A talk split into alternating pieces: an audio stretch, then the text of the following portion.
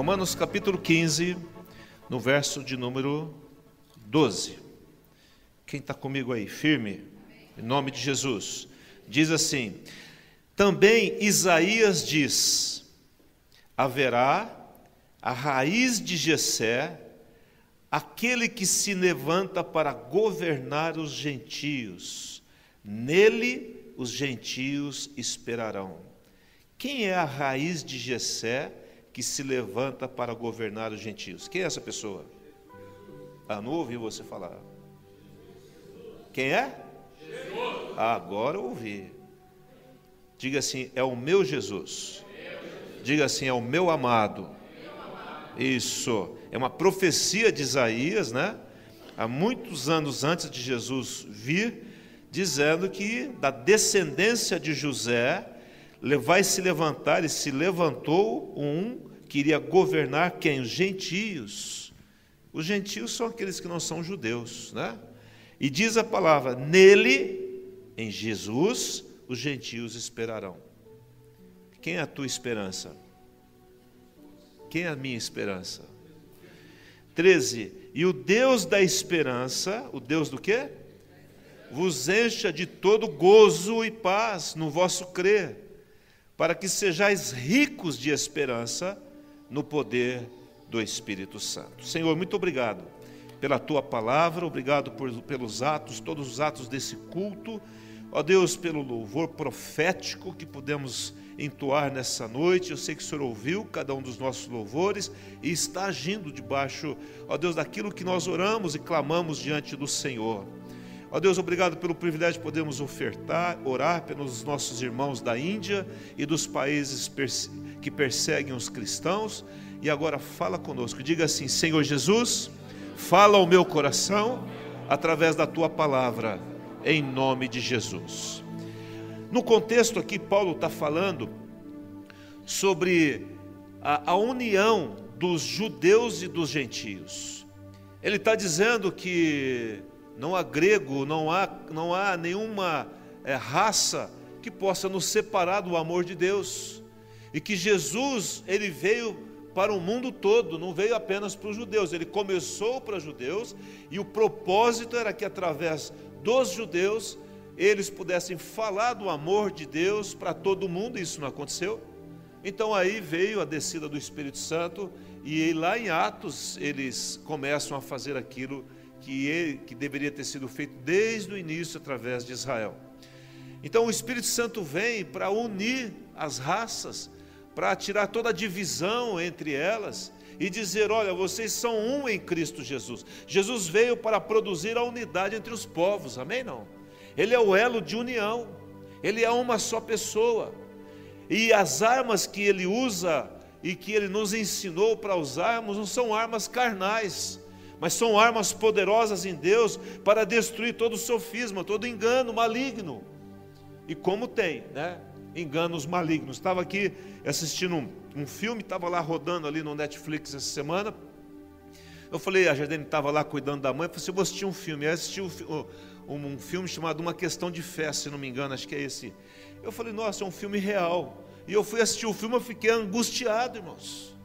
Porque um homem que havia sido, estudou na Universidade do Oral Roberts, lá nos Estados Unidos, que é uma universidade super, hiper conhecida, né? uma, uma, uma universidade bíblica, daqui a pouco ele inventa uma, um, um negócio na cabeça dele e ele começa a dizer que o inferno existe que o inferno é estado de alma. Aí nasce a questão do universalismo, né? É, uma, é um conceito que tem aí, onde você pode fazer o que você quiser, mas lá resolve depois. Fica tranquilo, você não vai sofrer eternamente, porque um Deus bom não iria mandar alguém para o inferno. Olha só a conversa do indivíduo, né? Como que se Deus mandasse alguém para o inferno, né? E na verdade não é uma decisão humana minha, eu que decido, né? Então, essas coisas aparecem e vão aparecer, serão muito mais abundantes no final dos tempos. Os falsos profetas viriam, as falsas doutrinas viriam, mas existe uma só palavra, um só caminho: Jesus Cristo, aquele que veio ao mundo, morreu, ressuscitou e está conosco aqui através do Espírito Santo. Amém? E ele está dizendo assim aqui na palavra: ele fala, ele fala assim: olha, um viria e ele veio, Jesus veio para governar os gentios e eles esperarão nesse que veio, que é Jesus Cristo. E ele continua dizendo: e o Deus da esperança, irmãos, quando ele fala o Deus da esperança, ele está falando do Deus que é infinito. Eu não perco a minha esperança nele, é, é, é, é a fonte originária da esperança. O meu Deus é, é inabalável na esperança. Quando eu estou nele, eu não perco, eu não me abalo, eu estou nele, porque ele é a origem ele é a esperança. Diga assim: Jesus é a esperança. Da mesma forma que Deus é amor, Jesus é amor, Ele é a esperança. Quem é Jesus? Ele é, ele é a esperança. Amém? Sem Ele, nós estamos perdidos. Nós não conseguimos amar nós não conseguimos ter uma vida ah, abundante aqui nessa terra. Ele fala assim: Ele vos encha de todo gozo e paz no vosso crer. Não há como nós termos alegria permanente se nós não crermos. Sem fé não há alegria, não há paz. Como é que eu vou ter paz? Como é que eu vou ter alegria sem fé? A fé é o firme fundamento é a decisão que eu tomei em Deus. A fé não é um sentimento, a fé é um posicionamento em Deus, e, e quem brotou essa fé em mim foi o próprio Espírito Santo. E quando eu tenho fé, eu olho para uma situação e eu vejo algo diferente através dela. Então nós estamos olhando o país parado completamente. E tantas notícias, inclusive não creio em tudo que vai no WhatsApp, irmãos. Tem muita mentira, tem muita gente inventando coisas apenas para colocar fogo na fogueira. E não é verdade muita coisa ali. Então, para você passar uma mensagem que você recebeu, cuidado, vá verificar a veracidade daquela mensagem. Tenha dúvida, eu tenho dúvida da veracidade, não repasse. Porque senão você está ajudando a proliferar, proliferar uma mensagem mentirosa, maligna, destruidora, Satanás, o serviço dele é matar, roubar e destruir. É isso que ele quer fazer com você e com a igreja de Jesus, com a nossa nação e com as nações. Mas há um povo que está de joelhos aqui. E nós não podemos, irmãos, se orávamos antes, temos que orar muito mais. Nós temos que, na verdade, andar de joelhos nessa nação. Andar nas ruas da cidade de joelhos. E falar: Jesus, estenda a mão, porque a esperança do Brasil é Jesus Cristo.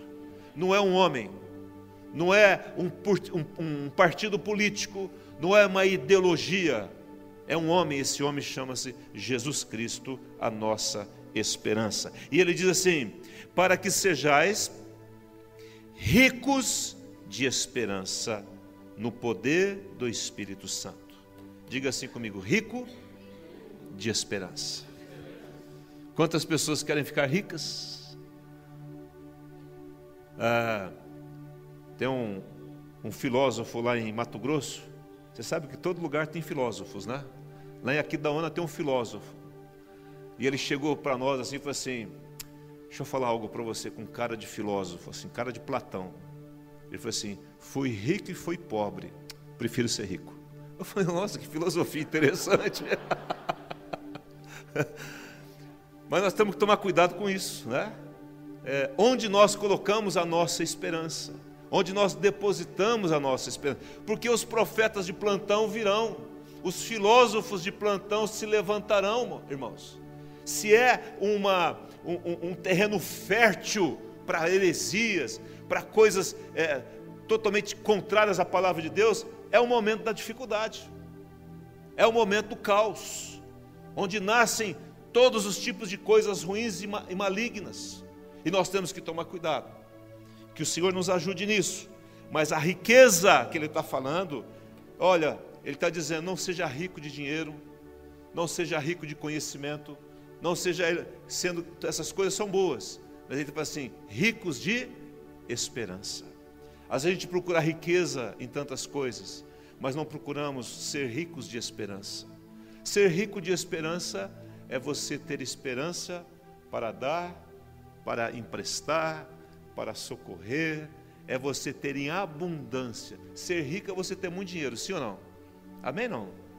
Ricos de esperança é ter muita esperança. Nós somos pobres de esperança ou ricos de esperança? Vira para o teu irmão assim: você é rico ou pobre? de esperança. Percebe que o conceito bíblico de riqueza não é recursos financeiros, não é projeção. O conceito bíblico de riqueza é esperança. Se eu sou rico de esperança, eu sou rico. Amém? Não? Que coisa tremenda isso. E quando você é rico de esperança, você tem tudo. Então alguém, quem tem dinheiro, a pessoa chega e fala assim: Nossa, eu tô, perdi isso, estou passando uma dificuldade. Aí você tem dinheiro, o que você faz? Você dá, você empresta, você ajuda. Para isso que Deus dá dinheiro para nós, para ajudar as pessoas também. Quando você é rico de esperança, a pessoa vem e fala assim: Olha, eu não consigo, eu estou mal, eu não consigo mais. E você está rico de esperança, você, opa, levanta. Foi o que o Paulinho fez aqui profeticamente. Vamos lá! Até a camisa dele saiu fora da calça, né? Ficou metade para fora, metade para dentro. Por quê? Porque ele estava querendo transmitir a riqueza do Espírito que está dentro dele, profeticamente falando. Nós podemos, você pode. Jesus fala: Eu posso todas as coisas naquele que me fortalece. Você pode, nós somos vencedores. Amém? Não? Quanto mais, quanto pior for a situação, mais cheio de esperança eu estou. Amém? Não? É isso que eu quero falar um pouquinho nessa noite com você. Eu creio que você, se você abrir o seu coração, eu creio que você está com o seu coração aberto, Deus vai falar com você em nome de Jesus. No capítulo 15 aqui de Romanos, dá uma olhadinha, no verso de número 17, vai comigo aí, diz assim: Porque o reino de Deus, 14, 17 de Romanos, está aqui.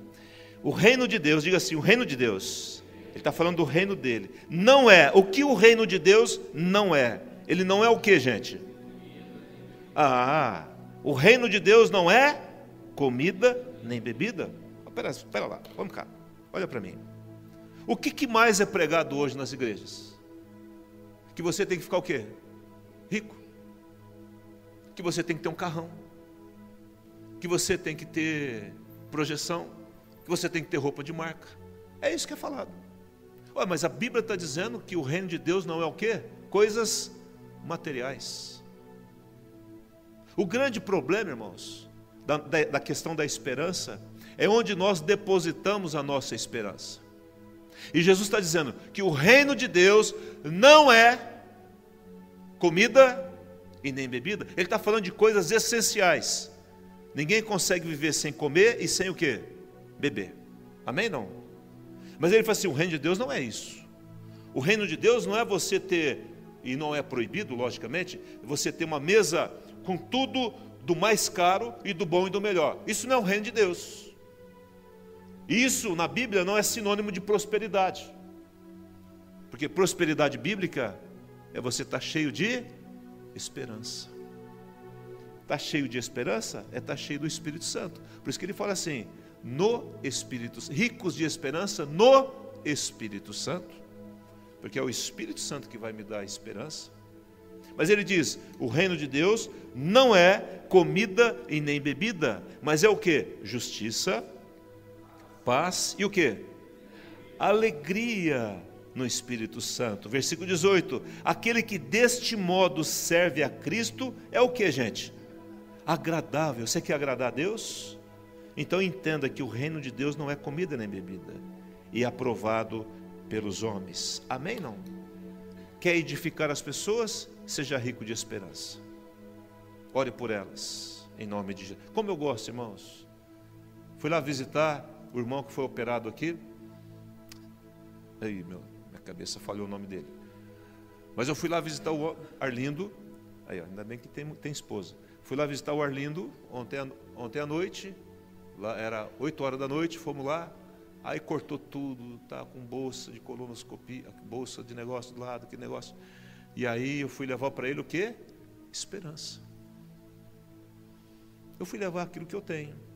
Eu não posso falar daquilo que eu não tenho. Eu falei, não, meu irmão, você vai sair desse trem aqui, ué. Daqui a pouco você está fora daqui. Pastor, está difícil, é a segunda cirurgia, porque já é a segunda cirurgia. Câncer no intestino. Tirou lá um pedaço do intestino, tá e coisa e deu uma certa complicação lá. Falei, eu vim aqui para dizer que há esperança para você. Um pegar na mão de Jesus.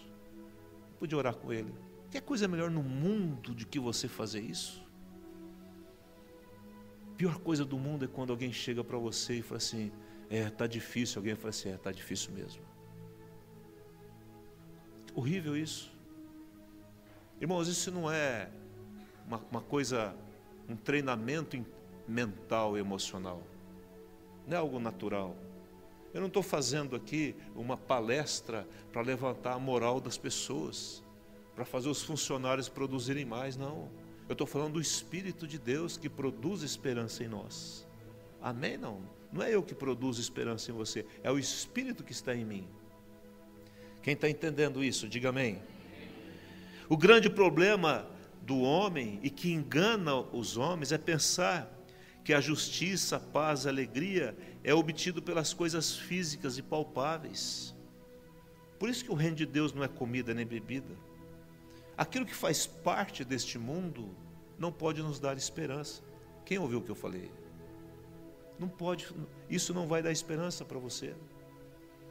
Aquilo que satisfaz a sua carne e a minha, o dinheiro, a projeção social, o status, os bens materiais, as diversões, os entretenimentos, não pode satisfazer o seu espírito, a sua alma.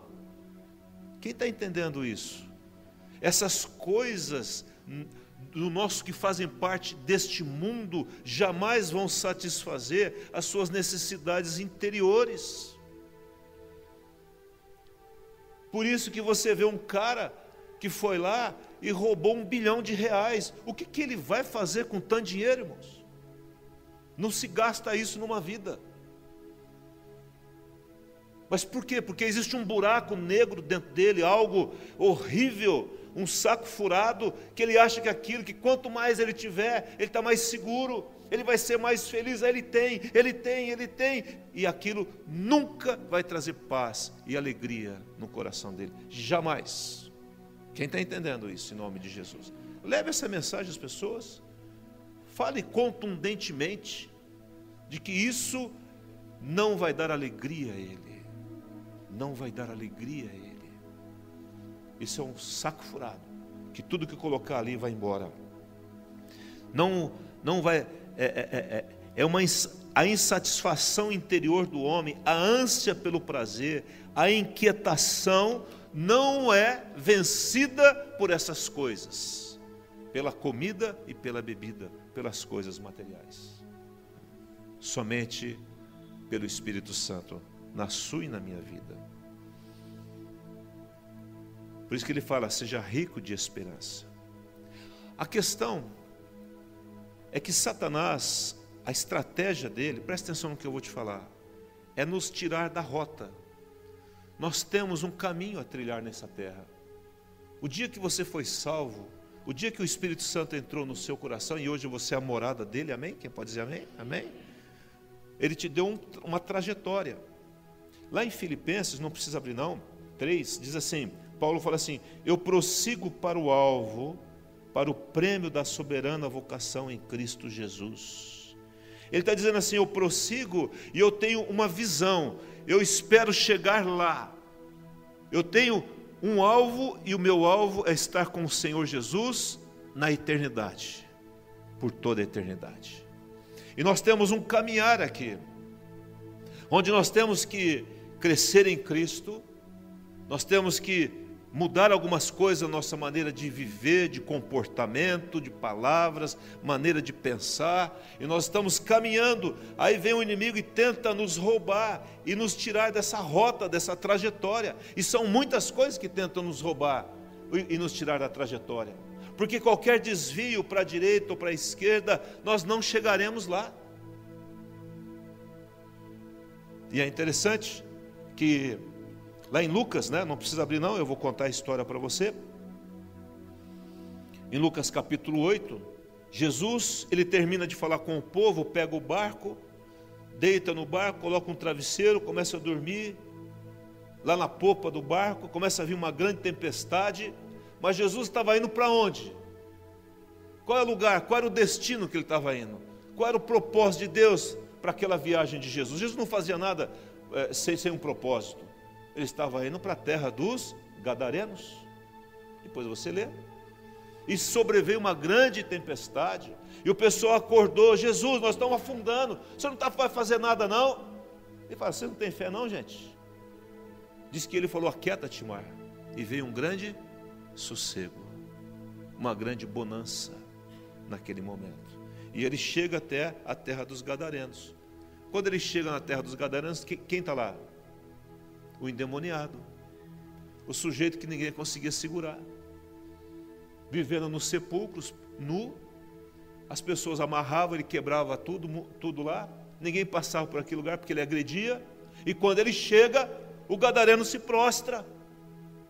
E os demônios, que eram uma legião, falam assim: não manda a gente para fora do país, não. Parece que tem um território, né? Território satânico. Porque senão vão levar uma surra do, do maioral lá. Ele falou assim: então vai para a manada de porcos. Foi para a manada de porcos, os porcos se lançaram, não, morreram afogados lá, todo mundo, né? E aí aquele homem fica sentado em perfeito juízo, diz a Bíblia. Ele falou assim: Eu vou com você. Eu falei assim: Não, vai lá para a tua família, vai falar o que foi feito com você.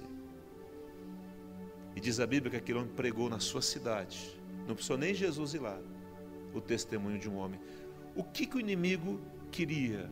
Tirar Jesus da rota para que esse homem não fosse salvo, para que a sua família não fosse salva e para que a sua cidade não recebesse a palavra e o testemunho de um homem que todo mundo sabia que era violento. Está entendendo que as tempestades da vida vêm para te tirar da rota? Diga para o teu irmão assim: as tempestades vêm para te tirar da rota. Cuidado, presta atenção, não se deixe envolver. Quantos cristãos, o cara fala assim: cansei, pastor, cansei. Cansei de ser bonzinho. Já ouviu alguém falar isso? Cansei de falar a verdade. Cansei de ser um bom marido. Cansei de ser uma boa esposa. Cansei de ser um bom filho. Cansei de ser um bom funcionário. Cansei, chega. Agora eu vou botar para quebrar. Vou sair para as quebradas da vida. Porque os turbilhões e as tempestades desviou essa pessoa da rota. E ela nunca vai chegar lá. Então, crises conjugais, crises financeiras, crises emocionais, decepção, cansaço, esgotamento, tristeza, crises nos relacionamentos, traições, mentiras, enfermidades, e tantas outras coisas querem te tirar da rota. Estava lá o Cleopas, a gente sabe o nome de um e o outro não sabemos. Jesus havia morrido, terceiro dia, e os caras falam: ah, essa história aí de que Jesus ia ressuscitar o terceiro dia, eu acho que isso é papo furado. Um virou para o outro e falou assim: é, também acho que não. Terceiro dia, cadê Jesus? Não ressuscitou ainda? E vão embora. E estavam embora, indo embora para Emaús. Irmão, se é eu, eu não aparecia nunca com uns dois cabras desse aí. Porque Jesus ficava falando a vida inteira que ele ia ressuscitar. Calma, não tinha terminado o dia ainda. Não tinha o que, gente? Você sabia que quando faltar um para meia-noite, Deus pode transtornar e fazer tudo que você não conseguiu fazer em, em 50 anos da sua vida? Quem crê nisso? Diga assim: um dia para Deus é como mil anos, e mil anos como um dia. Fala assim, vira para o teu irmão e fala assim, viu? É. Está vendo? E Jesus ainda, porque ele é cheio de amor, ainda bem que não é igual a mim, eu quero ser igual a ele, ele aparece. O que está acontecendo? Ah, nós estamos tristes. Ah, nós estamos decepcionados. Nós estamos o quê? Decepcionados. Quem aqui já se decepcionou com pessoas? Você fez, fez, fez e a pessoa te levou na justiça. Você ajudou, ajudou, ajudou, a pessoa falou mal de você. Você caminhou com a pessoa 10 anos, você pisou na bola com ela, ela pegou os 10 anos, jogou no lixo, e por causa de uma situação, ela arrebentou toda uma. É uma impiedade terrível, irmãos. Isso é, isso é impiedade. Né? Falta de espiritualidade, falta de esperança, falta de Deus na vida. Mas eles estavam lá, Jesus aparece, conversa com eles. Aí Jesus entra na casa, vamos comer alguma coisa, ele parte o pão. Eles falam, nossa, é Jesus. E Jesus desaparece. E eles imediatamente voltam para Jerusalém, de onde eles nunca deveriam ter saído. Amém? Não? O diabo quer te tirar da rota. E ele vai usar situações, dificuldades, decepções, enfermidades, para dizer para você: não vale a pena. Você está num barco furado. E o barco enchendo de água. E os discípulos desesperados. E Jesus o quê? Dormindo. Tem hora, irmãos, que parece que Jesus está dormindo, sim ou não? Quem, quem entende o que eu estou falando aqui? Então você tem que ir lá. Jesus, acorda aí. Você não está vendo, não? Estou afundando. Estou numa, numa draga lascada aqui. A coisa está feia para meu lado. Ele vira e fala assim: Homem, mulher de pouca fé. E aí daqui a pouco ele só fala assim: Aquieta-te. Porque aquela é uma tempestade satânica, irmãos. Demoníaca. Porque sabia que Jesus, para onde Jesus estava indo. O diabo sabe para onde você está indo. O nosso destino é a eternidade com Cristo. E ele sabe. Pastor Fábio, eu pedi a ele, ele está preparando três mensagens sobre o fim dos tempos. Antes do arrebatamento, durante o arrebatamento e depois do arrebatamento. E nós vamos ouvir, nós vamos ser ensinados porque nós precisamos estar preparados para encontrar com o Senhor. Porque o inimigo quer tirar você da rota, quer roubar a sua esperança. Isso é terrível. Diz lá em 1 Coríntios 13, agora você abra comigo por gentileza, um pouquinho para frente. 1 Coríntios 15, diz assim, 15, 19. Quem está comigo aqui, diga amém. Diz assim: quem achou? 15, 19. Se a nossa o que, gente? A nossa o que, igreja? Esperança em quem? Em Cristo se limita apenas a esta vida, somos o que? Os mais infelizes de todos os homens. Quem são os mais infelizes de todos? Qual é, qual é o nível maior de infelicidade nesse mundo? É quando a nossa esperança está apenas nessa vida. Quem está entendendo o que o Espírito Santo está falando? Quando você olha e fala assim, ah, é, é isso aqui acabou. Não é porque não tem esperança, não tem eternidade. Irmãos, vamos imaginar que tudo, é errado, tudo entre aspas, né, de errado. Que tudo de mal aconteça, que tudo falhe. Aí Jesus está lá, os discípulos foram embora, ficou sozinho, ele está indo para a cruz. Mas Jesus tinha o que? Esperança.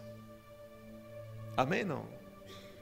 O que eu quero mostrar para vocês, que eu quero que você saia daqui nessa noite entendendo, que não coloque a sua esperança em ninguém, em nenhum homem, em nenhuma pessoa, em nenhum médico, em nenhum advogado, em ninguém humanamente falando. Deus vai usar essas pessoas, amém? Não? Amém? Não estou desclassificando nem no pastor. Não coloque a tua esperança no pastor. Eu não tenho todas as respostas para você. Eu sou apenas igual a você com uma vocação. Apenas isso, sou teu irmão em Cristo. Falho. Quem já viu uma falha minha aqui? Pode levantar a mão. Eu sei que você já viu. Ela, ela minha, minha, filha, minha esposa, conhece minhas falhas. Você ficou meio, meio, meio inibido de levantar, mas eu sei que você já viu. Né? Porque eu sou gente, irmãos. É justamente para você não colocar esperança em mim. Amém? Não. Mas colocar naquele que venceu a morte, Jesus Cristo. Ele é a nossa esperança. Está entendendo isso em nome de Jesus? Ele fala assim: trabalhe não pela comida que perece, mas para aquela comida que é eterna. Em primeiro lugar, eu perco a esperança. Quais são os sintomas de que eu perdi a esperança, é quando eu estou desanimado, é quando eu perco as forças. A perda da esperança me leva a adoecer. Aí entra os problemas emocionais, porque eu perdi a esperança. É quando eu começo a reclamar, eu começo a murmurar. Quando eu não consigo ver beleza em nada mais. Tudo fica negativo. Nada e ninguém é bom. É quando eu perdi a esperança. Por isso que ele fala: seja rico de esperança. É quando eu perco a fé. A fé de que alguém vai mudar, de que uma circunstância, uma situação pode ser mudada. Eu creio que o nosso país é um excelente país. É um país abençoado. Eu nunca vou perder a fé naquilo que Deus está fazendo na nossa nação. Quando eu perco a visão de futuro e quando eu perco a visão da eternidade. Por isso que ele fala assim: se a sua esperança se resume às coisas desse mundo, ao seu círculo de amizade, é você é infeliz. E o mais infeliz de todos os homens. Abra comigo Mateus capítulo 24, por favor. Eu estou encerrando. Diz assim a palavra, 24, 45. Acharam? Quem está comigo, diga amém. Quem é, pois, o servo fiel e prudente a quem o Senhor confiou os seus conservos para dar-lhe sustento a seu tempo? Ele está dizendo de que nós, um ajudamos o outro e nós sustentamos um ao outro. E vocês vão entender como. Bem-aventurado aquele servo a quem o seu Senhor, quando vier, achar fazendo assim. Em verdade vos digo que lhes confiará todos os seus o quê? bens, cuidando, confiou, sustentou, um cuidou do outro e tudo mais. Versículo 48. Mas, diga assim, mas, ah, se aquele servo, sendo mau, disser consigo mesmo: Meu senhor demora-se, e passar a espancar os seus companheiros, e a comer a beber com ébrios, virá o senhor daquele servo em dia que não espera, em hora que não sabe, e castigá-lo-á, lançando-lhe a sorte com os hipócritas. Ali haverá o que, gente? Choro e ranger de dentes. Agora olha para mim. O que ele está dizendo é que eu fui salvo por Deus para abençoar a outra pessoa. Amém? Não? Eu quero ser bênção na sua vida. Eu quero que você seja estimulado a viver uma vida cristã saudável através de você olhando para mim. Eu quero ser um elemento que te estimule a crer, a não desistir, a não sair da rota que Deus estabeleceu para a sua vida. Eu quero ser essa pessoa. Amém? Não. Mas ele está dizendo assim: ah, mas tem alguns que estão cansados, e eu já falei sobre isso. E começar a espancar os irmãos. O que, que significa isso? É a pessoa que agora ela é, ela é briguenta. Ao invés de fazer bem às pessoas, só faz mal a elas. É a pessoa que não acha nada de bom em ninguém. É a pessoa por qualquer pavio, ela, ela briga, ela discute, ela arruma encrenca com todo mundo. Ela está espancando as pessoas, espancando os seus, o seu cônjuge, espancando os seus filhos, os filhos estão espancando os seus pais. É um contra o outro, é uma briga. Ele fala assim: ainda por cima, vai lá a passar a, a comer, a beber com os ébrios. Ou seja, desbancou geral, liberou geral. É a pessoa que perdeu a estribeira da vida cristã, perdeu a esperança. Ele perdeu a esperança, então agora ele está vivendo puramente no seu natural. Irmãos, vivendo no natural nós não prestamos, não vai dar certo, não vai funcionar. Se alguém que muda a nossa vida é o Espírito Santo, é a esperança que temos nele. Quem entende isso em nome de Jesus? É interessante que, não precisa abrir não, no Romanos 4, 18, Há uma frase tremenda que diz assim: que Abraão, esperando contra a esperança, veio a ser pai de numerosas nações. Esperando contra a esperança. Se pudermos colocar assim: esperando contra a desesperança. E um homem com 100 anos tem um filho. E a promessa se cumpriu, porque ele não perdeu a esperança. Amém? Não? É tremendo isso. A esperança capacitou Abraão a tornar o pai de numerosas nações. Vocês entenderam o que eu falei? Porque ele não perdeu a esperança, ele se tornou o pai de numerosas nações. Aquilo que Deus tem para fazer em você através de você só vai acontecer se você não perder a esperança. E você entender que aqui estão as pessoas que você vai fazer bem, lá na sua casa, no seu trabalho. Enquanto está todo mundo vociferando, enquanto está todo mundo brigando, enquanto está todo mundo levantando a voz, enquanto está todo mundo desrespeitando, desonrando, você continua honrando, você continua abençoando e você continua agindo. Isso não significa ser mole, ser firme e ser firme com amor. E não mudar. Olha, irmãos, a Bíblia nos ensina a nós não mudarmos a nossa bondade de acordo com as circunstâncias. Você não é guiado por ela. Amém? Não? Aquele que perseverar até o fim será o que? Salvo. Então, a decepção, ela vem quando eu espero naquilo que não devo esperar, ou naqueles que não devo esperar. Aí vem a decepção.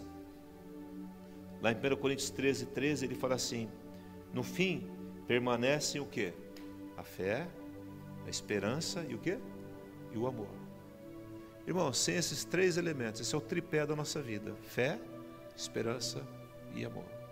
O amor é eterno, mas enquanto eu e você estivermos aqui, eu preciso dessas três coisas. Eu só consigo ficar de pé se eu tiver fé, esperança e amor. A fé e a esperança, elas andam, elas andam de mãos dadas. Uma não existe sem a outra. Elas são irmãs. E o amor é aquilo que permeia tudo e é eterno. Então, de tudo, de tudo, creia, espere e ame. Amém? Não? Creia, espere e ame. Diga para o teu irmão assim: creia, espere e ame. A frase que ele falou, né? Que o, o homem lá da cama falou. Ele fala assim: que Jesus, ele falou assim: ainda resta uma esperança. Eu estou aqui no hospital, não acabou tudo. A esperança. Por que esse homem vai lá? Ele vai lá levar o quê? Esperança. E aí ele termina o próprio que está relatando, qualquer pessoa, ele fala, qualquer pessoa pode transformar a sua vida em um ministério. Hoje pela manhã, o, o aquele saxofonista, ele ia tocar em, em Santos, né? E aí faltou gasolina. E ele falou assim: oh, não dá para ir aí não. Eu falei: vem cá, já, né? Eu falei: Deus deu a pane seca aí no Brasil para você vir aqui hoje. Né? e ele passou, ele toca em mais de 10 lugares diferentes hoje 15. Ele vai intercalando e ele, enquanto tocava aqui, foi passando algumas imagens dos hospitais e clínicas que ele vai tocando. E ele falou assim que depois ele faz isso dois dias por semana, toda semana já há vários anos. Ele falou assim, depois que ele começou a fazer isso, a, a vida dele mudou. Ele falou assim, enquanto eu tiver fôlego, enquanto eu tiver fôlego, eu vou estar fazendo isso. Deus me chamou para isso. Qualquer pessoa pode ser chamada, ou pode se dispor, ou pode ser usada por Deus, porque ainda há esperança.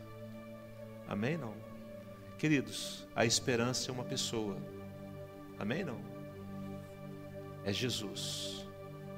E Jesus, como é que Jesus pode agir na vida das pessoas? Através de quem? De você. Então você é um portador de esperança.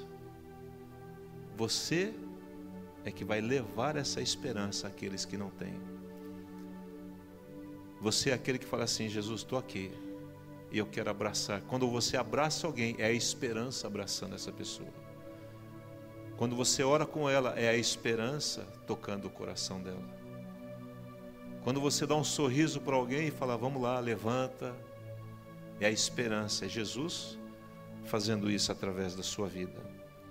Você pode, e eu posso, é só a gente dizer assim: eu estou aqui. Jesus é a nossa única esperança. Você e eu podemos somos portadores dessa esperança e indicar o caminho a Ele. É isso que o Senhor nos chama nessa noite. Vamos orar?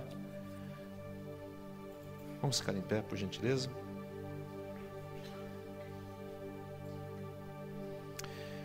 Senhor, muito obrigado por essa noite tão singela, onde o Senhor veio nos visitar e veio nos tocar. E nós queremos, Pai, ser ricos de esperança. Faça essa oração a Ele. Ser rico de esperança é ser cheio do Espírito Santo. É você olhar para as pessoas, uma pessoa na cama, e você dizer: há esperança para você. Aí alguém fala, mas depois que você disse isso, a pessoa morreu. Mas ela creu. E ela está aos pés, ela está junto com Jesus na eternidade. Porque a esperança que temos não é apenas nesse mundo, mas principalmente no mundo vindouro, na eternidade com Ele. Aquele que coloca a sua esperança neste mundo é o mais infeliz de todos os homens. E você e eu podemos ser os portadores dessa esperança eterna e de que, mesmo aqui no mundo, ainda há esperança. Jesus, perdoa-nos porque muitas vezes nós trocamos o Senhor e colocamos esperança em outros. Colocamos esperança no dinheiro, colocamos a esperança num remédio, num tratamento, e tudo isso é muito bom e muito obrigado, Jesus, pelos remédios e tratamentos. Mas na verdade a nossa esperança real é o Senhor. Então, Deus, que cada um saia daqui desafiado nessa noite a ser esse portador, a ser essa essa esperança ambulante. Que onde você vai, as pessoas ficam melhores porque é a esperança da vida, da alegria, da paz. Só ela pode fazer isso, mais ninguém. Senhor Deus, eu quero nessa noite pedir que a tua graça venha sobre o coração de cada um aqui. Alguns já não estão mais te servindo, não estão na tua casa, e qualquer motivo é motivo deles não estarem aqui Alguns já desistiram de orar, de ler a palavra, porque perderam a esperança. Porque na verdade, Senhor, eles criaram na sua mente que o Senhor deveria agir de tal forma assim ou daquela outra forma. E o Senhor age da sua forma. O Senhor tem os seus meios, a sua jeito de fazer as coisas. Então, meu Deus, traga essas pessoas de volta. Que elas sejam ricas de esperança que o teu Espírito Santo vai e gere nelas a paz, a alegria que elas perderam. Oramos por elas, Pai. Tragas de volta a, a tua presença, a tua casa, em nome de Jesus. Pai, pessoas que foram usadas por Ti de forma tão maravilhosa, mas que se embrenharam, perderam o rumo, Senhor. As circunstâncias desviou essa pessoa do rumo que elas estavam caminhando as tempestades da vida, as decepções, as frustrações, as coisas que nós não entendemos muitas vezes, não tem explicação. Mas uma coisa nós entendemos, tu és a nossa esperança. E é para ti que nós olhamos nessa noite. Olhe para o Senhor Jesus. Não tire os olhos dele em nome de Jesus em nenhuma circunstância. Pedro estava andando sobre as águas, olhando para Jesus, mas no momento que ele tirou os olhos da esperança, colocou os olhos no vento, ele começou a, a, a afundar. Mas o Senhor prontamente o tomou pela mão. É assim que Jesus faz, porque Ele é rico em amor. Sabe, queridos, Jesus espera em nós que nós sejamos aquilo que Ele programou, que Ele planejou, na verdade, para nós, para aquele plano que Ele tem para você. Eu disse sim a esse plano um dia e disse: Eis-me aqui, pode contar comigo, Jesus e pela sua graça eu tenho servido a Ele durante tantos anos. E essa é a proposta que Deus tem para você nessa noite. Mas Ele diz: não tire os olhos de mim. Não espere no homem, não espere nas circunstâncias, não espere em outra coisa a não ser em Cristo. Aí sim, você vai se relacionar com família, com amigos, você pode ter recursos, você pode ter uma projeção, status, não tem problema, desde que a sua esperança sempre seja Jesus Cristo de Nazaré. Se disponha nessa noite a ser um portador dessa esperança. Fale com o Senhor agora, fala, Deus me use para levar esperança àquele que não tem. Para levar esperança àquele que não tem. E dizer a Ele: Estou aqui, Senhor, para estender as minhas mãos, para orar, para abraçar, para ajudar, em nome de Jesus. Em nome de Jesus. Que a graça do Senhor, o amor de Deus Pai, a comunhão do Espírito Santo seja com você nesta semana todos os dias, olhe para o Brasil e diga a esperança para o Brasil. Olhe para a sua vida, para a sua família, para os seus filhos, para o seu marido, esposa, para os seus amigos e falar esperança para você. Em nome de Jesus, amém e amém. Dê um abraço na pessoa que está ao seu lado e diga assim: a esperança, eu creio, alegria, paz no Espírito. Aleluia. Deus abençoe.